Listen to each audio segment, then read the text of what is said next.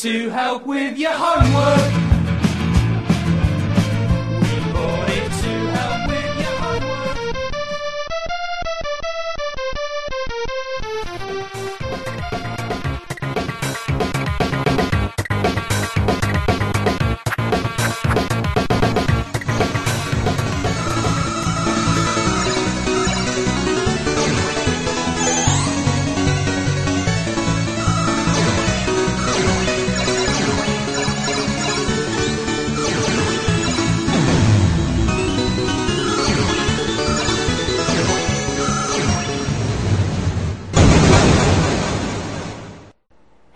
Retrocomputaria, porque velho é o seu PC. You ready? Are you ready? Let's get it on!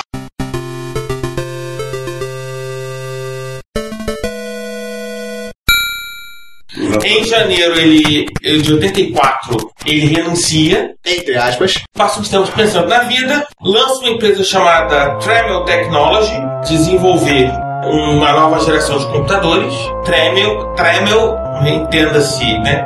Tremel, Tremel, ah, ah. Oi, oi. E em julho de 84, a Warner chega e diz pra ele, ó, eu tô querendo me livrar desse negócio de fazer videogame de computadores. A Warner não vendeu a outra eh, divisão da Atari, que era a divisão de arcade. Ela não colocou no negócio. Isso vai gerar uma confusão que um dia, enfim, tem uma confusão que não acaba com o nome Atari. É, inclusive na parte de arcade, a Atari é conhecida até hoje. É. Na, tá na área de videogames, não. A Atari é ba- basicamente um falecido defunto morto há 60 anos. Já em arcade, não. Em arcade ela é conhecida até hoje. E aí a, a, a Warner vendeu toda a, a divisão de computadores, entenda-se videogames e os computadores pessoais, e o Tremel pega a Tremel Technology e renomeia Atari, Atari Corporation. E a Atari Corporation, Ou Atari Corp, né?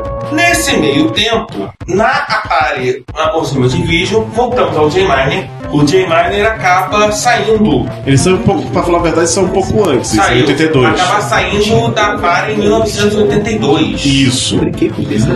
fundando uma empresa chamada ele e uma série de, de outros engenheiros fundam uma empresa chamada Raitoro. Toro, que a princípio era para desenvolver acessórios e jogos para os videogames, entre eles o Atari 2000.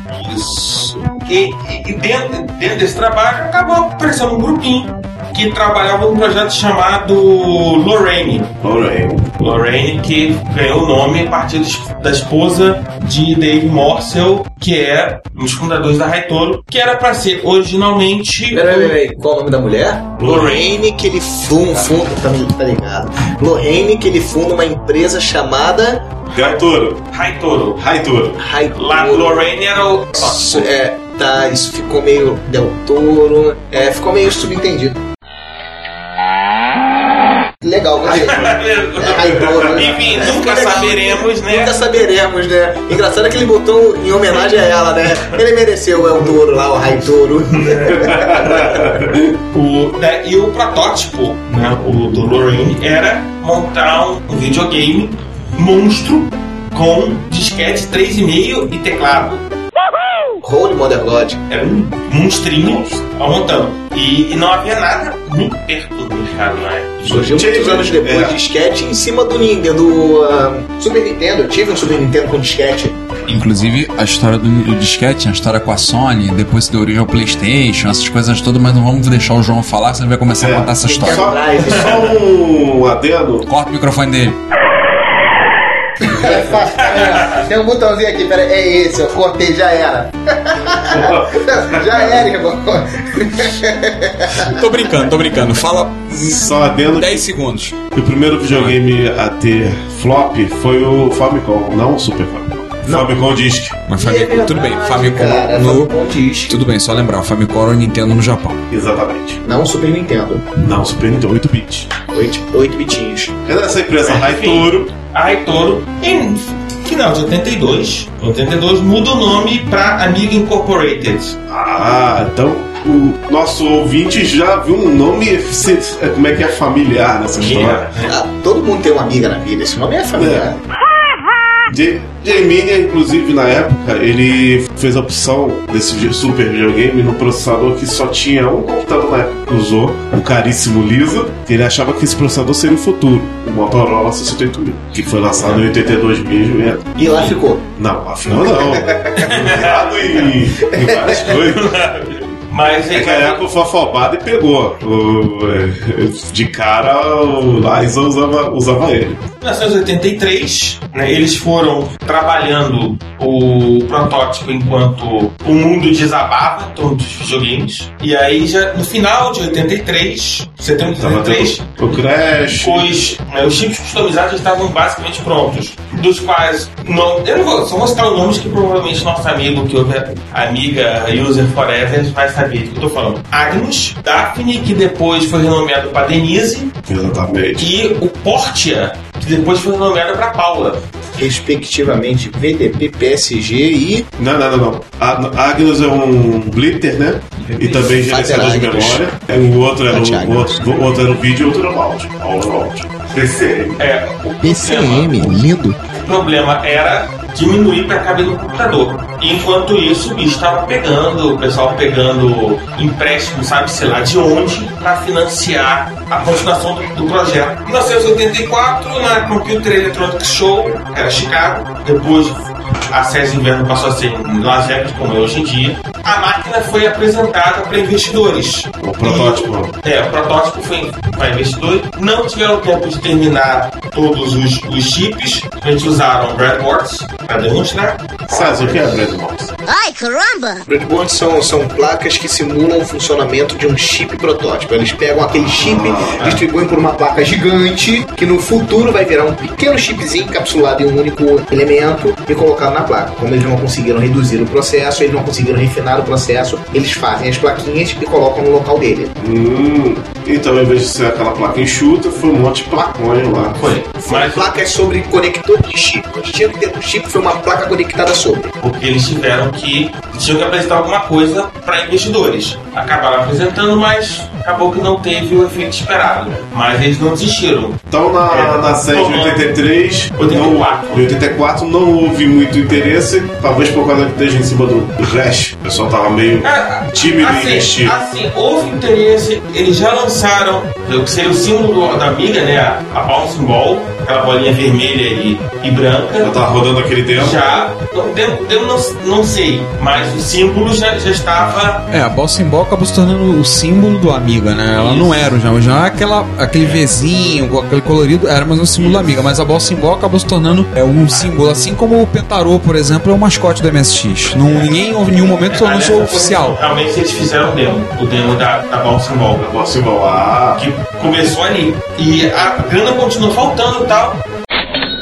E aí, entenda, as começou faltando, o pessoal tomando três, quatro hipotecas na casa para conseguir levantar dinheiro Haja coração. para manter a amiga viva. Gente, em 1984, 4.096 cores.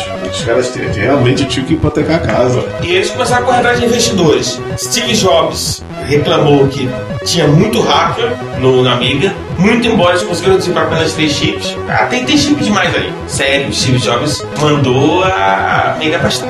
Outras empresas, tipo Sony, E Silicon... depois o, e depois o Oz fez correr no Apple do GS dois anos mais tarde. É, mas o mais interessante não é isso. O mais interessante é que, graças a ter tanto chip, até hoje eu tenho amigos que utilizam a Amiga 4000 com a Videotoaster para fazer edição né, não linear de vídeo, né? Ainda hoje. Ainda hoje. Enfim, e aí o... A Realmente... ideia do, do, do J-Mini, se eu não me engano, era apresentar para a Atari o- esse projeto. Não, a Atari acabou sendo a única empresa que fez um- um, Uma oferta. uma oferta consistente.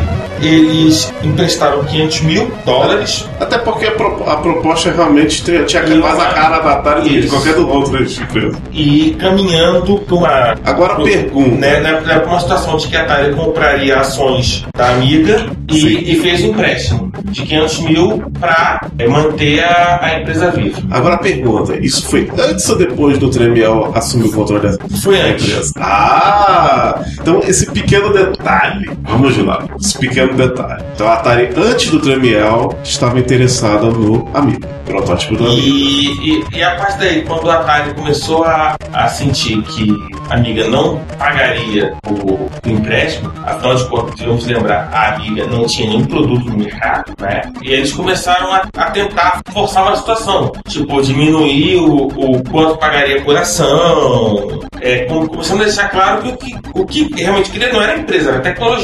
Claro. A Commodore, na época, é, já, o Tremel já tinha saído. A Commodore estava trabalhando em outro projeto de máquina de 16 bits, que era o Unix. É uma máquina baseada em Unix. Isso. Estava trabalhando em, outra, em outras coisas. Tava todo mundo correndo para fazer sua máquina de 16 bits. Na época era o pote de ouro. Em julho, 3 de julho de 84, os empregados da Atari avisaram, receberam aviso de que todos os, os projetos de 8 bits foram cancelados. A parceria com a Atari, com, com a amiga, tinha sido, estava on hold, estava parada. Só lembrando, o senhor Jack Tramiel comprou a Atari Corporation dia 3 de julho. Ah! Então essa ordem aí já é uma ordem Já, já, já foi a ordem da chefia nova. chefia nova, ou seja, do Tramiel. em- Parou tudo. Para tudo que eu, É. que eu cheguei.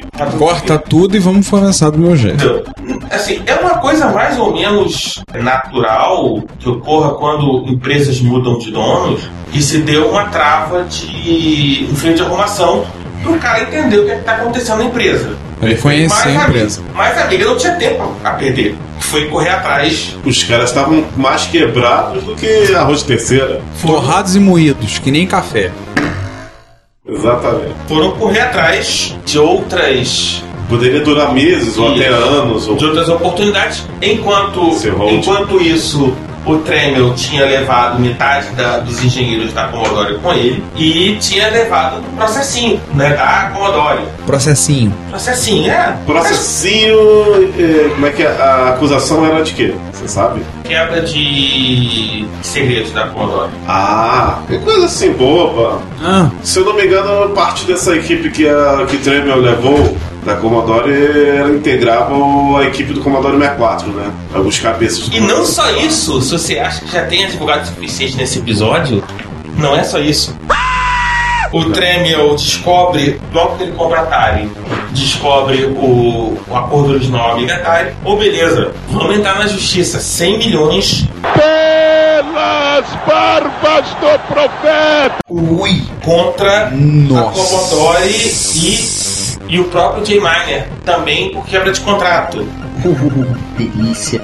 Porque a Atari sugeriu que a amiga, um, não sei qual termo em inglês, é fraudulent dealt. Seria, em português seria gestor fraudulenta. É, gestão- gestão, gestão, gestão fraudulenta. Não, não era gestão fraudulenta, tipo, ele é, trabalhou, se organizou fraudulentamente com outros compradores depois de negociar as licenças para Atari. Já tá confusão jurídica, ninguém tá entendendo mais nada nesse episódio.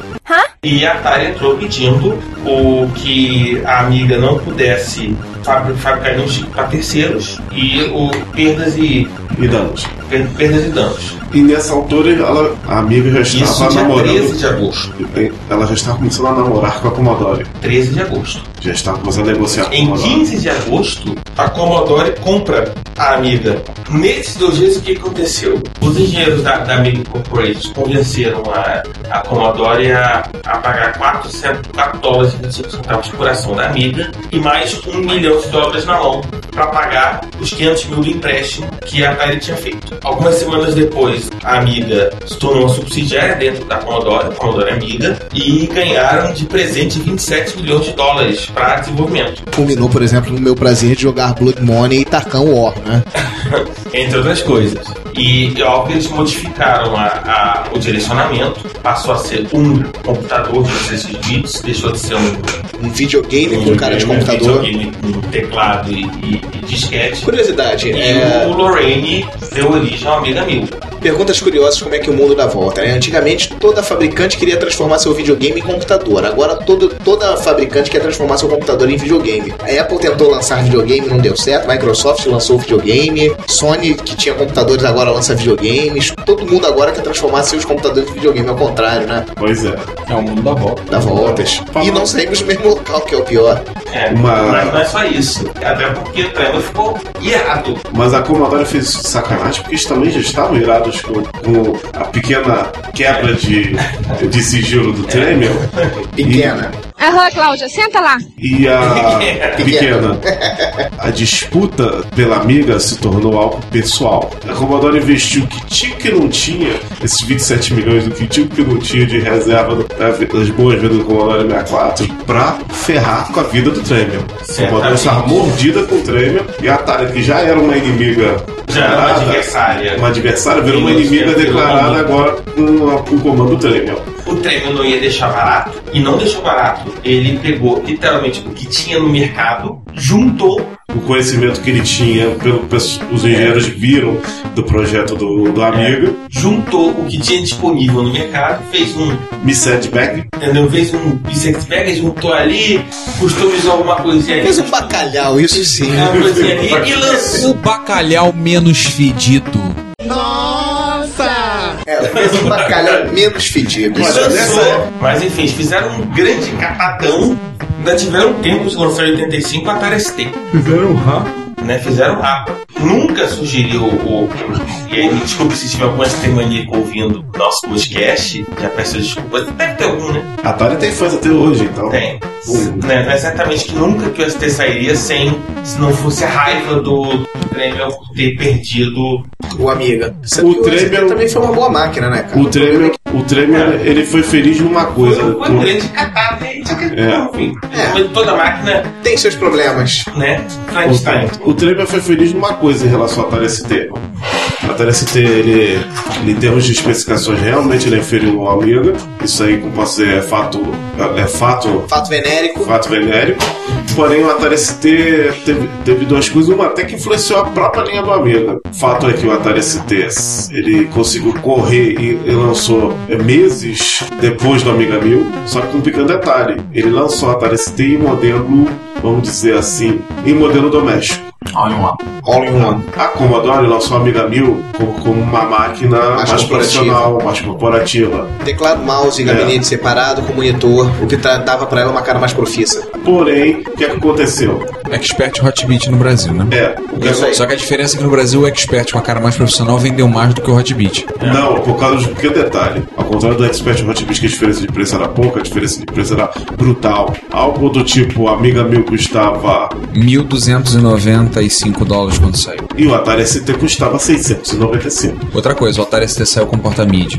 Foi muito usado para estúdio. Não. E o, Novamente, Não, o detalhe, conseguiu detalhe. fazer sua guerra de preços. Com detalhe, o, o Atari ST acabou saindo praticamente um antes, né? Tempo. O cara cortou até o flop. O primeiro Atari ST não tinha flop. Porque, entre outras coisas, o que aconteceu? Quando a Commodore não. Ela, ela não lançou com a amiga logo depois que comprou a empresa, não lançou a amiga mil. Ela teve que refazer todo o projeto, a gente já comentou que eles tiveram que refazer o Lorraine para ser um computador e não mais um videogame, né? E nesse meio tempo. Perderam tempo. É, perderam tempo porque eles tiveram que fazer o sistema operacional, tiveram que modificar os chipsets, tiveram que terminar o, o desenho do hardware. Como a gente falou no episódio CPM, o Tremiel pegou coisa mais ou menos pronta É. pra fazer o seu operacional. E nesse meio tempo, o Atari ST saiu, foi mo- demonstrado nos grupos de usuários em junho de 85 e o 520 ST foi vendido em setembro de 85 Exatamente. a 695 dólares. né? Sim, exatamente. Ainda com 10, 15 joguinhos, a maioria feitos pela própria Atari, que eram portes de arcade de 68 mil, que eram facilmente portáveis. E o Atari ST, mesmo sendo uma máquina inferior e feita às pressas, ele ditou ao primeiro momento o mercado. Os jogos de Amiga eram porte de jogos de Atari ST, porque o Atari ST vendia no primeiro momento mais, porque ele saiu, vamos dizer, em versão doméstica, enquanto com a Amiga não. A resposta da Commodore só viria dois anos mais tarde. Com o Amiga 500 e o Amiga 2000. Exatamente. E um detalhe importante, em março de 87 foi resolvida a disputa entre Atari, Commodore e Amiga numa decisão que não foi publicada. Ah, então quer dizer que o. De, Dissertado. de certa Não, forma. sei não se sabe o que aconteceu. Se alguém teve que pagar pra alguém, não, Será não que esses- Será que esses dois anos de hiato que o Tremel fez a festa com a Atari ST tenha sido parte desse acordo? Ninguém sabe. O Teoria da conspiração. É, o veredito foi fechado. Certamente, algumas coisas a Commodore Amiga ca- acabou não fazendo justamente com medo de. Mas é natural, qualquer empresa que tenha sofrendo no processo, as pessoas meio que pensam duas vezes antes de fazer determinadas coisas. O que aconteceu em 87, depois do processo, o que aconteceu? A Commodore fez o que ela deveria ter feito desde o início. Fez duas máquinas. Uma era uma revisão bem sofisticada do Amiga 1000, com a Amiga 2000, realmente feita para o mercado corporativo. Para falar a verdade, para o mercado de vídeo produção, que ela praticamente iniciou a, vamos dizer, a, a era, né? Ela puxou o carro desse, desse mercado. A amiga acabou se especializando nisso. Ninguém tinha amiga pra trabalhar em escritório, né? Mas tinha pra vídeo produção, ele foi rei. Computação áudio, gráfica. vídeo produção, áudio, videogame, de luxo. Muito bom, diga-se de passagem. Não, videogame de luxo ficou para cargo do Amiga 500. 600, mais de 600. Não, O 600 foi depois. 600 foi bem depois. Foi bem depois. Isso aí foi em Na- 1987. Foi- Foi a Amiga 500 que pegava emprestado o conceito do Commodore 128. Aliás, o gabinete do Amiga 1000 e 2000 também lembrava o 128D. Sim, sim. Provavelmente pegaram o mesmo modelo, a mesma forma. Sim, só como o E esta- lembra 20 esta- VIC 20 para Commodore 64 com o mesmo gabinete. Lembra da história do Basic, né? É. Eles só pagaram uma licença e foram fazendo na piratada. Piratando só iam atualizando, né? Pagaram a licença do Basic uma vez. A gente comentou isso no episódio 10. E aí a Commodore teve a chance de colocar um, um Amiga competitivo em cima do Atari ST, o Amiga 500. E o Tremel até tentou é, jogar em cima do Amiga 2000 com a série Mega. Só que, ao contrário do mercado doméstico e de games, no caso do mercado de vídeo produção e computação gráfica, o Amiga já está começando a dominar. Sim, O sim. Atari ST não conseguiu É, o, o que no, fazer fi- frente ao Amiga. no final o que sobrou pro Atari ST foi o foi o MIDI. Graças à porta MIDI. E, e na Alemanha chegou a se usar uma coisa de desktop publishing card. O Atari esteve muito forte na Alemanha. A gente acha. Sim, sim, sim. Tá aquele Atari ST que você tem que não te deixa mentir, né? É, o Tank Panzer. O tanque Panzer, né? Exatamente. Aí o que acontece? Esse período, eu diria que do tipo, se o começo foi vantagem do Atari ST, esse período assim, de 87 e 88, eu diria que foi o equilíbrio das forças entre as duas máquinas. E aí começou a grande guerra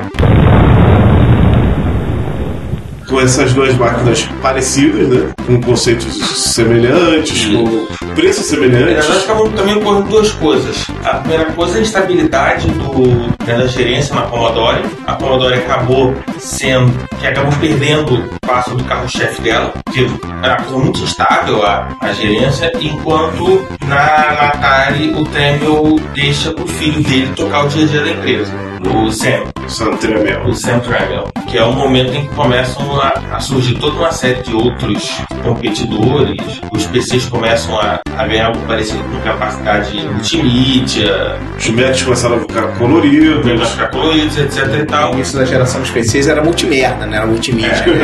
Putz, aqueles kitzinhos multimídias que tinham no mercado. Criativo. Oh, não, eu tinha um que o. o- Tinha os genéricos também. Tinha, tinha os genéricos, tipo, que eu tinha lá, que era uma Creative 8-bits, que tinha controle de volume atrás. Legal era o- a unidade de CD, que tinha uma interface própria. Não era IDE, não era SCSI, não era nada, era uma interface própria ligada na placa de som. E a minha unidade de CD era uma gaveta removível. Você removia a gaveta, abria, botava o CD dentro, enfia, fechava e enfiava a gaveta de volta. Era um CAD. Era um CAD, exatamente. Era sensacional. Era bizarro. Em X. Meu primeiro jogo foi é, The Secret of the Monkey, Monkey Island. Vejo lá da coisa que era um X. Já pensou se fosse um A e vai virar um B, um C, um D até chegar um X e ser puxado. Aliás, que Monkey Island também foi portado pro Amiga e pro Atari ST, ou seja.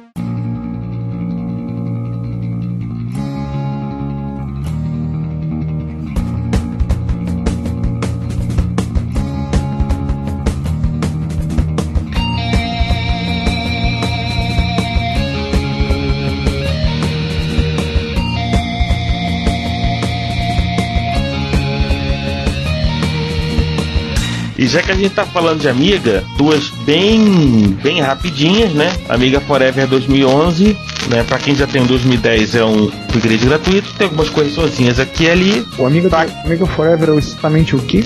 Eu não entendi o que ele falou. É um emulador Amiga, é também uma camada de, de emulação, não, não, não é só um emulador, também tem uma camada de abstração. Para essas máquinas novas, que obviamente PowerPC não é retrocompatível com os clássicos 68 mil séries, né? É, é- na verdade quem fala de Windows, né? Que também é nessa emulação, mas tem uma preservação de coisas. Isso. E se você tem um AGA, saiu versão nova do Scum VM. Opa! Pra quem não conhece, vamos explicar rapidissimamente que é o SCOM VM. O SCOM VM é um interpretador para os jogos tipo Adventure produzidos pela LucasArts. Então, quem jogou há anos atrás Full Throttle, The Dig, Amazon, Amazon Quest, Amazon Queen, eu joguei esse no meu, no meu top. Vários outros jogos eles jogaram, todos os Monkey Island, Monkey Island 1, 2, 3. A Green Fandango, Cymax. Exatamente, todos eram feitos como? Eles eram jogos, eles eram escritos numa linguagem interpretada, eles eram rodados, interpretados em cima de um interpretador criado pela LucasArts. O VM é um projeto de criar um interpretador de código, aberto, se não me engano, mas sendo portado para várias plataformas. Tem versão, por exemplo, eu já rodei o Skull VM no meu Palm Top velho de guerra, no meu Palm TX, e joguei alguns jogos durante algum tempo. Joguei Gabriel Knight, joguei esse Amazon Pink, eu não tô lembrando exatamente, mas esse foi como fui mais longe. E vi os anos 90 no PC, jogou no PC, no Amiga, nas plataformas os das vendas da LucasArts, sabe o que eu tô falando. É muito legal, pô. Agora temos os convênios pra Amiga, né? Pô, paga. Tá aqui, É, que você- Que as 1, 2, 2 e 3, Day of, the, Day of the Tentacle, Max, Full Throttle, Simon the Sorcerer 2, e por aí vai. Ou seja, o Amiga ganhou alguns jogos, inclusive poder rodar continuações do Monkey Island que ele, que ele não pegou, né? Que ele foi só até o 2, o 3 e 4 era um PC The Dig, esses jogos mais novos, e agora pode ser rodado. Claro, é, a configuração para Amiga clássica é um pouco pesada. Como eu disse, esse chipset AGA, um processador 030 para cima. Eles aconselham 060. Eu sou um teimoso, vou, vou ver se eu rodo isso aqui no meu 030. Já que você vai tentar, hein, João? Sim. Aproveita e vê se você consegue rodar o Adum 1.4, A de Amiga e Doom de Doom.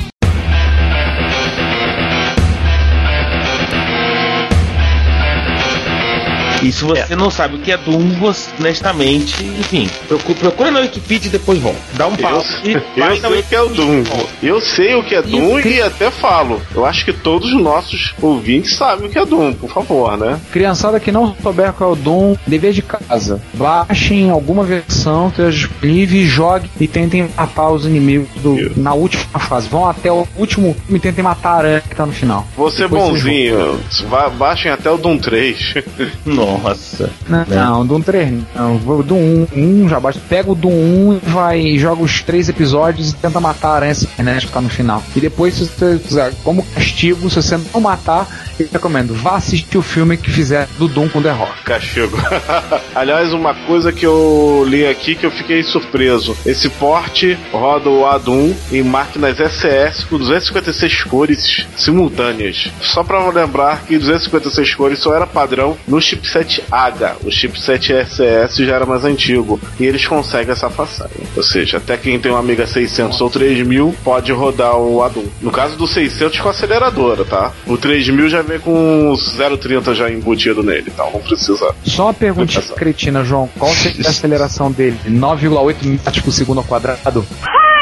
É a aceleração da gravidade, ô. Jogar pela janela. Jogar, não, no o Amiga 600, Ah, o. Trolei, inclusive- trolei todos os fãs da evolução do Pense Bem, que é o Amiga 600, tá? Trolei todo mundo. Ganhei nessa. Depois vocês me trollam. Amiga 600, inclusive, eu digo que ele tem aceleradoras até 0,60, cara. Vamos aproveitar as efemérides que estão rolando? Primeira efeméride, tá? 25 anos do Mac Plus. E a segunda efeméride, Cobol fez 50 anos e ganhou de presente uma exibição no Smithsonian Institute.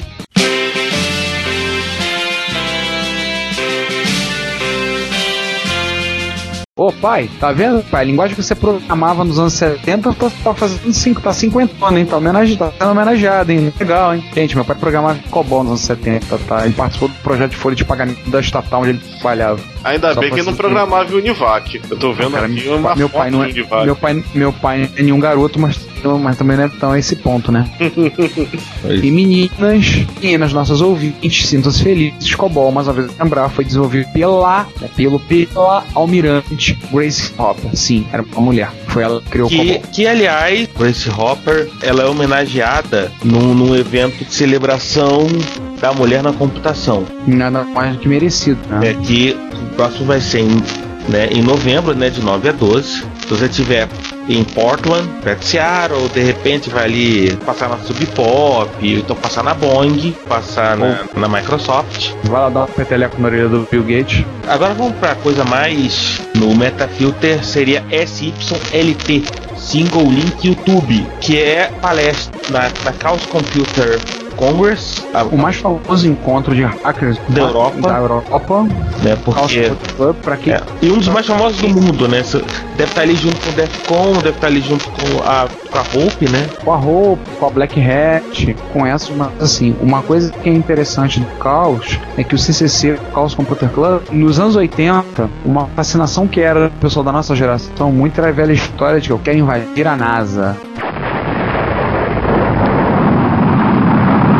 E um cara do Chaos Computer Club de Berlim invadiu a NASA nos anos 80. Então todo aquele ele foi meio que fonte de inspiração para todos os pretensos hackers da época, para todos nós que achávamos que íamos nos virar o mundo, íamos entrar no computador dos outros, achavam que os jogos de guerra é aquilo mesmo que a gente estava vendo, e ele foi essa fonte de inspiração. O Computer Club ele é um grupo tradicionalíssimo, tanto que alguns anos que comemoraram o aniversário fizeram uma festa com a própria prefeitura de Berlim, teve o Blink and Lights, que já faz um tempinho, que eles, em poucas palavras, eles pegaram um prédio e montaram todo um sistema de controle da iluminação do prédio, e ao longo da noite, durante um período de alguns meses em Berlim, aquele prédio, a iluminação acendia e apagava de forma a construir desenhos, como se fosse uma matriz de pontos. E chegaram ao ponto de você poder mandar mensagem por SMS e sair fazendo lá e fazer desenhos, parecia aberto a todos que estivessem lá em Berlim,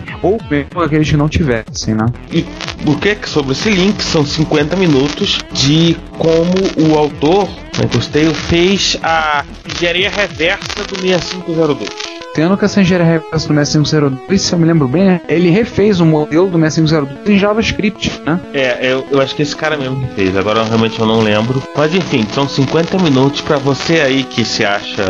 Tá querendo começar nesse trabalho de fazer engenharia reversa, vale a pena. Agora, uma coisa que eu vou dizer é que do tipo, poxa, eles queriam invadir a NASA e um conseguiu. Mas a agência espacial russa ninguém conseguiu, hein, até hoje. Amigo, na época tava na regra de carro. Um flop pra você que tem né, seus disquetinhos Commodore 64 aí, tá, você tá preocupado, tá, é mofo, seus problemas acabaram, pendura ele na plaquinha e pronto, salva na USB, tem que fazer. Se você quiser, pode ler com calma, porque só vão conseguir mandar pra 15 de março. Tem tempo. Então tem tempo de pensar nisso, 35 dólares, bem pequenininho, funciona qualquer coisa. Pois aqui é uma mão na roda, hein? Agora vamos, quem depois vai jogar os links aí também, o senhor Hideo Kojima, O, o É. grande Hideo Kojima, que além de tudo agora é twitteiro inverterado, Atenção, garotada, que esse você conhece. saiu, postou. Ele não posta uma, ele não posta duas, ele posta zilhões. Fotos, né? Metal Gear, Metal Gear 2 Solid Snake, o como saiu o logotipo, Snatcher, Lá tem os, os scripts com o roteiro original que ele fez, mapas, e inclusive uma coisa que deixou até alguns emocionados, ele fez até algumas anotações dizendo onde aquilo ia entrar na memória do MSX. Ele está falando de Metal Gear 1 e 2 e é do Snatcher também, gente. Tem Snatcher também. E ele Ó, aqui umas oito fotos. Ali, 21 de janeiro. Como o Hideo Kojima posta 300 fotos por dia, que japonês que se preza é um postador inverterado de fotos, Hum. Esse realmente quase fazer um trabalho de arqueologia. Algo me diz que ele tava arrumando o armário dele em algum momento ocioso de férias, enquanto não pega um trabalho mais pesado, e achou isso aí e resolveu mostrar pro mundo esse make-off que, que eu acho histórico. E se você precisar de um avatar novo, uma das fotos tem o planning do Junker. Do Junker. Era o pessoal da a polícia dos net, né? Impressionante. Ainda bem que japonês é maluco por tirar foto. Como você pode ver, esses documentos secretos aí do Kojima, ele mostrou não só anotações dele, como, como mostrou também desenhos do character design original, que acompanha ele desde os tempos de net até hoje, como você pode ver o desenho original do Gillian Seed aí, meio Solid Snake. Nossa. Vou, vou lembrar o nome desse cara daqui a pouco. Os logotipos. Exato. Parênteses, gente, logotipo em papel milimetrado. Como esse é o logotipo? Nossa, planejamento pros net. A cabeça, o Seeding. Que, nossa, nossa, nossa, nossa. Tinham comentado comigo recentemente sobre um amigo nosso, um abraço pro Rafael Riggs, que por ocasião, quando tu tá ouvindo isso aí, deve ser o mais novo, mais novo papai da praça.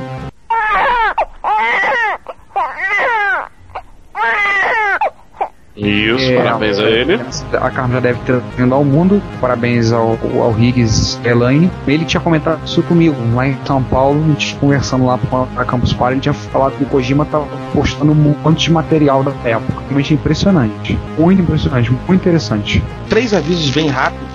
Primeira, se tiver em março em Appledorn, na Holanda, aproveitando aí o Brasil Primavera holandesa, você pode passar né, na sexta Bonami Retro Fair. Vai ter, né, vai ter MSX e vai ter N coisas. Deve ser um encontro bem divertido para Deve ser. E duas bem rapidinhas. Primeira que no final do ano passado a Panasonic uniu a Panasonic Electric a Sanyo e aparentemente a marca Sanyo vai ser aposentada. Deixando aí um legado aí, muitos órfãos, aparelhos de som espetaculares, TVs e, é claro, os micros que a Sony fabricou e até videogames. E a segunda fala que a Lenovo, que tá atacada, Come get some. a, é, a Lenovo tá atacada, comprou, na verdade, se uniu, né, aos negócios PC da NEC. Manha!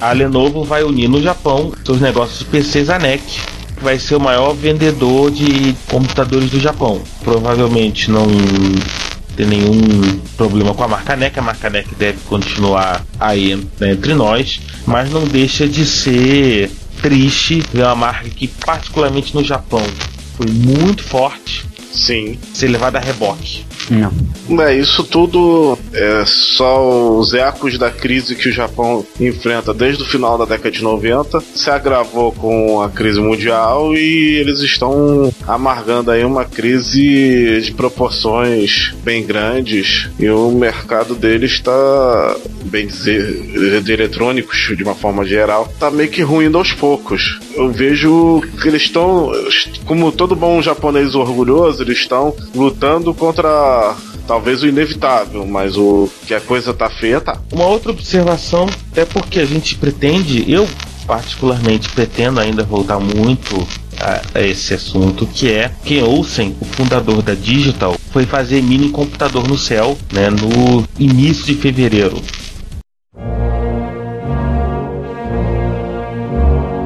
Sim. A gente realmente pretende voltar. Em algum momento a gente vai fazer um episódio específico dos PDP, Sim.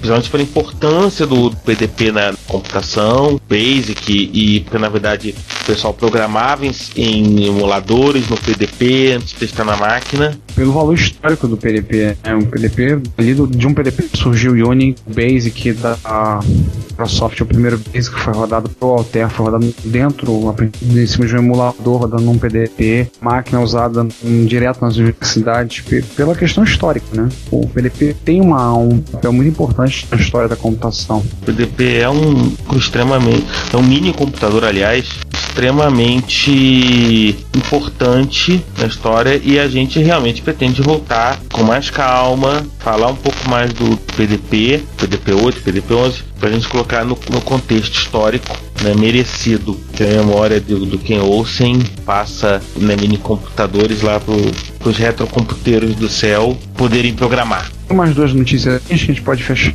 Opa! Ah, Quem passou essas pra gente foi o nosso amigo Quinto Elemento. A primeira delas é o lançamento de um adaptador para Compact Flash para o Apple IIc, para usar Smart Port do Apple IIc.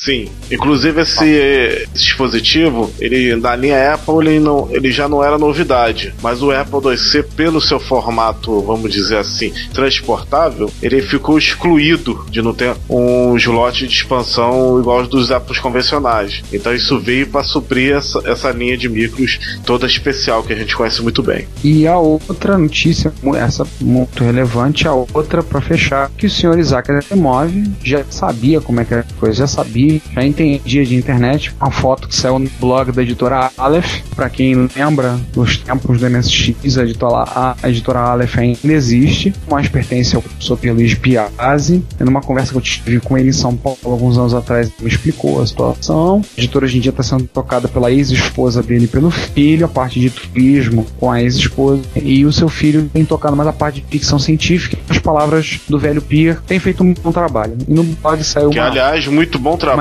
mesmo. Eles estão lançando os livros de Duna. Eu vi na, os volumes dos três primeiros Dunas nas bancas, e, nas bancas não, numa livraria, desculpe, com um tratamento muito bom, cara. Tá de parabéns. E uma imagem que eles tiraram, não sei aonde, mas Isaac Asimov com TRS-80 usando e falando. Lembre-se, crianças, a internet é uma coisa muito séria. The Internet e Serious Business. Ele era um profeta realmente, que eu acho que ele acertou praticamente tudo que em termos de tecnologia que ele falava. Não. Isso aí. Cara, e cara, Isaac Asimov criou um meme, né? Pois é. The Internet e Serious Business é um meme. Pra vocês verem o quanto que ele era visionário, ele está falando isso tendo à sua frente um TRS-80, modelo 3, que, cujo compatível nacional CP500. E ele tem um na sua frente. Então, não preciso dizer mais nada, né? Pois é, né? Acho que com essa podemos fechar essa longa sessão de notícias, né? Rapaz, encerrar. realmente longa sessão de notícias, viu? Muita notícia, esperamos que vocês gostem, esperamos que vocês ou leiam, visitem cada um desses links. Esperamos que vocês tenham gostado desse episódio até aqui. A primeira parte desse episódio, da, dos episódios que nós gravamos com o uso de uma mesa de som. Nós conseguimos fazer isso, nós fizemos por causa de vocês, nossos ouvintes. Agradecemos a sua audição, agradecemos o, o tempo que você tem ouvido, seus comentários. Lembrar mais uma vez, voltar à campanha, o seu comentário é o nosso salário. Lembrar que no dia 2 de abril, tá certo, dia 2 de abril teremos a primeira MSX do ano, que vai ser no Sesc de dentro, Avenida Amaro Cavalcante, número 1661. Não deixem de ir, qualquer novidade está lá no site do grupo MSX, www.msxg.com.br. Mais uma vez, as nossas campanhas. Se vocês têm interesse em fazer um encontro, a gente expandir para um encontro de ventas de computing, quem tiver interesse, entre em contato para trazer outras máquinas, falem conosco para a gente poder fazer isso. A gente planejar uma coisa para junho, separar um dos dias da MSX de junho para fazermos um pequeno encontro de vintage computing. Segunda coisa, não deixem de comentar, comentem, mandem e-mail se gostaram, se não gostaram, se o áudio tá bom, se o áudio tá ruim. Mais uma coisa, eu vou estar lançando uma pesquisa de opinião, colocar num site que a gente já tem um ano, um monte de podcast publicado, a gente quer saber um pouco melhor o que vocês têm achado. Se o podcast está longo, curto, se devia ter mais brincadeiras com áudio, como a gente tem colocado, isso atrapalha. Eu acho uma puta falta de sacanagem. Se a trilha sonora tá boa, pra gente tentar ter uma noção. Eu, em breve vou estar colocando no ar e está esse link estará no show notes dessa postagem. Vocês vão poder ver lá, clicar lá no link. A gente vai com uma pesquisa não vai ser encerrada logo, vai ser uma pesquisa que vai ficar por um longo tempo, para que vocês todos participem, colaborem para a gente acertar as pontas, acertar com o podcast, para ficar melhor, mais adequado ao nosso público. Obrigado pela sua audição, obrigado por vocês terem ouvido a gente até aqui. Fechar, vamos agradecer a quem ouviu esse quase um podcast em, em separado. Né? É. Provavelmente deixou alguma coisa de fora, mas né, lembre-se, inter, da internet e serious business. É isso aí. Então, encerramos com a nossa sessão de notícias. Espero que gostem do nosso programa. E próxima sessão de notícias tem mais, muito mais. É isso aí, gente. Até logo. Então é isso aí, pessoal. Obrigado demais por ter ouvido. Lembrem das nossas campanhas. Participem, visitem MS Rio, comentem, falem, podem encher o nosso saco e a gente aceita. Tá bom? Olha, gente. Até a próxima. Tchau. Tchau, tchau. Tchau.